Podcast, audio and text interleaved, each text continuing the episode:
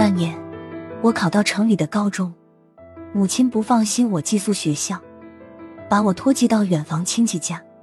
虽说是亲戚，但平时又不大走动，关系其实很疏远。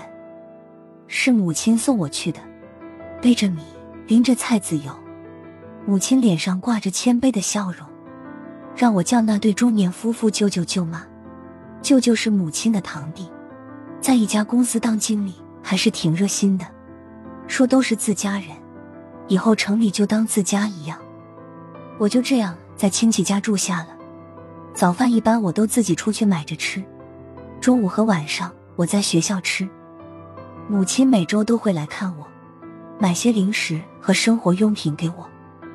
走时总要关照我，在人家住着，要眼勤手快。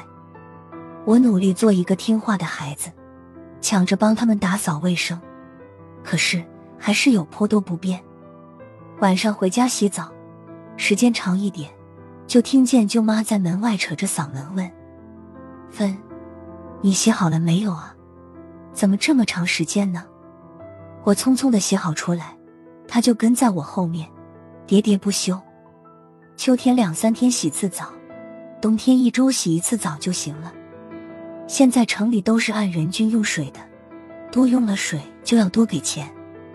言外之意是嫌我浪费他家水了。我每天晚上会学习到很晚，一天晚上看书时不小心睡着了，舅妈早晨开门进来问：“你是不是一晚上没有关灯啊？”我羞愧的点点头说：“昨晚看书太晚了，睡着了，忘了。”若是我母亲知道我这么努力，估计会表扬吧。但是人家就不一样了。那天晚上放学回家，一开灯，忽然发现房间暗了许多。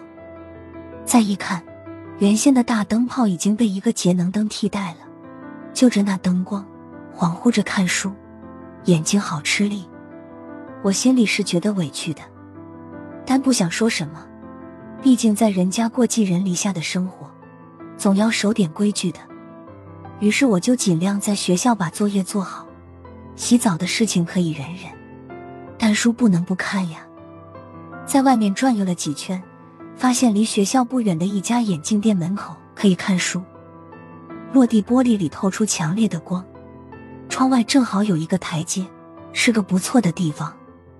第一天，我就发现有一个女孩也在那，她扎着马尾。衣服和书包都很旧，但却很干净。我们相视一笑。第二天，他跟我打了声招呼，慢慢熟络，聊的话题也多了。他叫磊，成绩很好。他母亲因为生他时难产，走了。父亲是个锅炉工，经常上夜班，微薄的工资供他上学。他很懂事，七八岁时就自己煮饭炒菜了。他家务活基本都会做，他有一张他母亲的照片随身带着。他说想母亲时，就会拿照片出来看看。他相信母亲会保佑他的。来这也是为了节省电费。尽管他的命运让人感到悲伤，但他却很乐观，总是充满活力。我们聊青春，憧憬着美好的未来，互相鼓励，相约将来一起考大学。他给我的感觉就是，让我想起峭壁上的小树，不管经历多少风雨，都能不屈不挠，成为一道独特的风景线。有一天，我在去那的时候，发现台阶上有一张卡片，是磊留下的。他说他父亲在上班时出了意外，不能供他上学了，希望我好好珍惜上学的机会，无论多苦多难，都要坚持。他给我留了一个地址，后来我特地去找他，他家住在一条老街，已经准备拆迁了，没有人知道他的下落。之后我住宿学校，努力学习，不管多难，我都要往前冲，因为我觉得上大学不是我一个人的梦想。当我拿到大学录取通知单时，多想能和他一起分享，可惜他仍杳无音讯。多年后的一天，在超市门口，我总感觉身后有一双目光盯着我，回头一看，停留了几秒，竟然是磊。我们都显得很兴奋。他胖了些，面色也红润了不少，衣着打扮看起来过得不错。他说现在在深圳定居，那年他父亲就走了，之后他就跟着表姐去了深圳。刚到那时，人生地不熟，没有文凭。只能在服装厂里做最基层的活，又累又脏，但他不服输，不想就此认命，参加了自考。我能想象这样的画面：一个花季少女，不愿向命运低头，一边干着繁重的体力活，一边还要努力学习，紧握梦想不放手。的确，她就是这样一个努力上进的女孩。老天不会亏待每一个努力的人。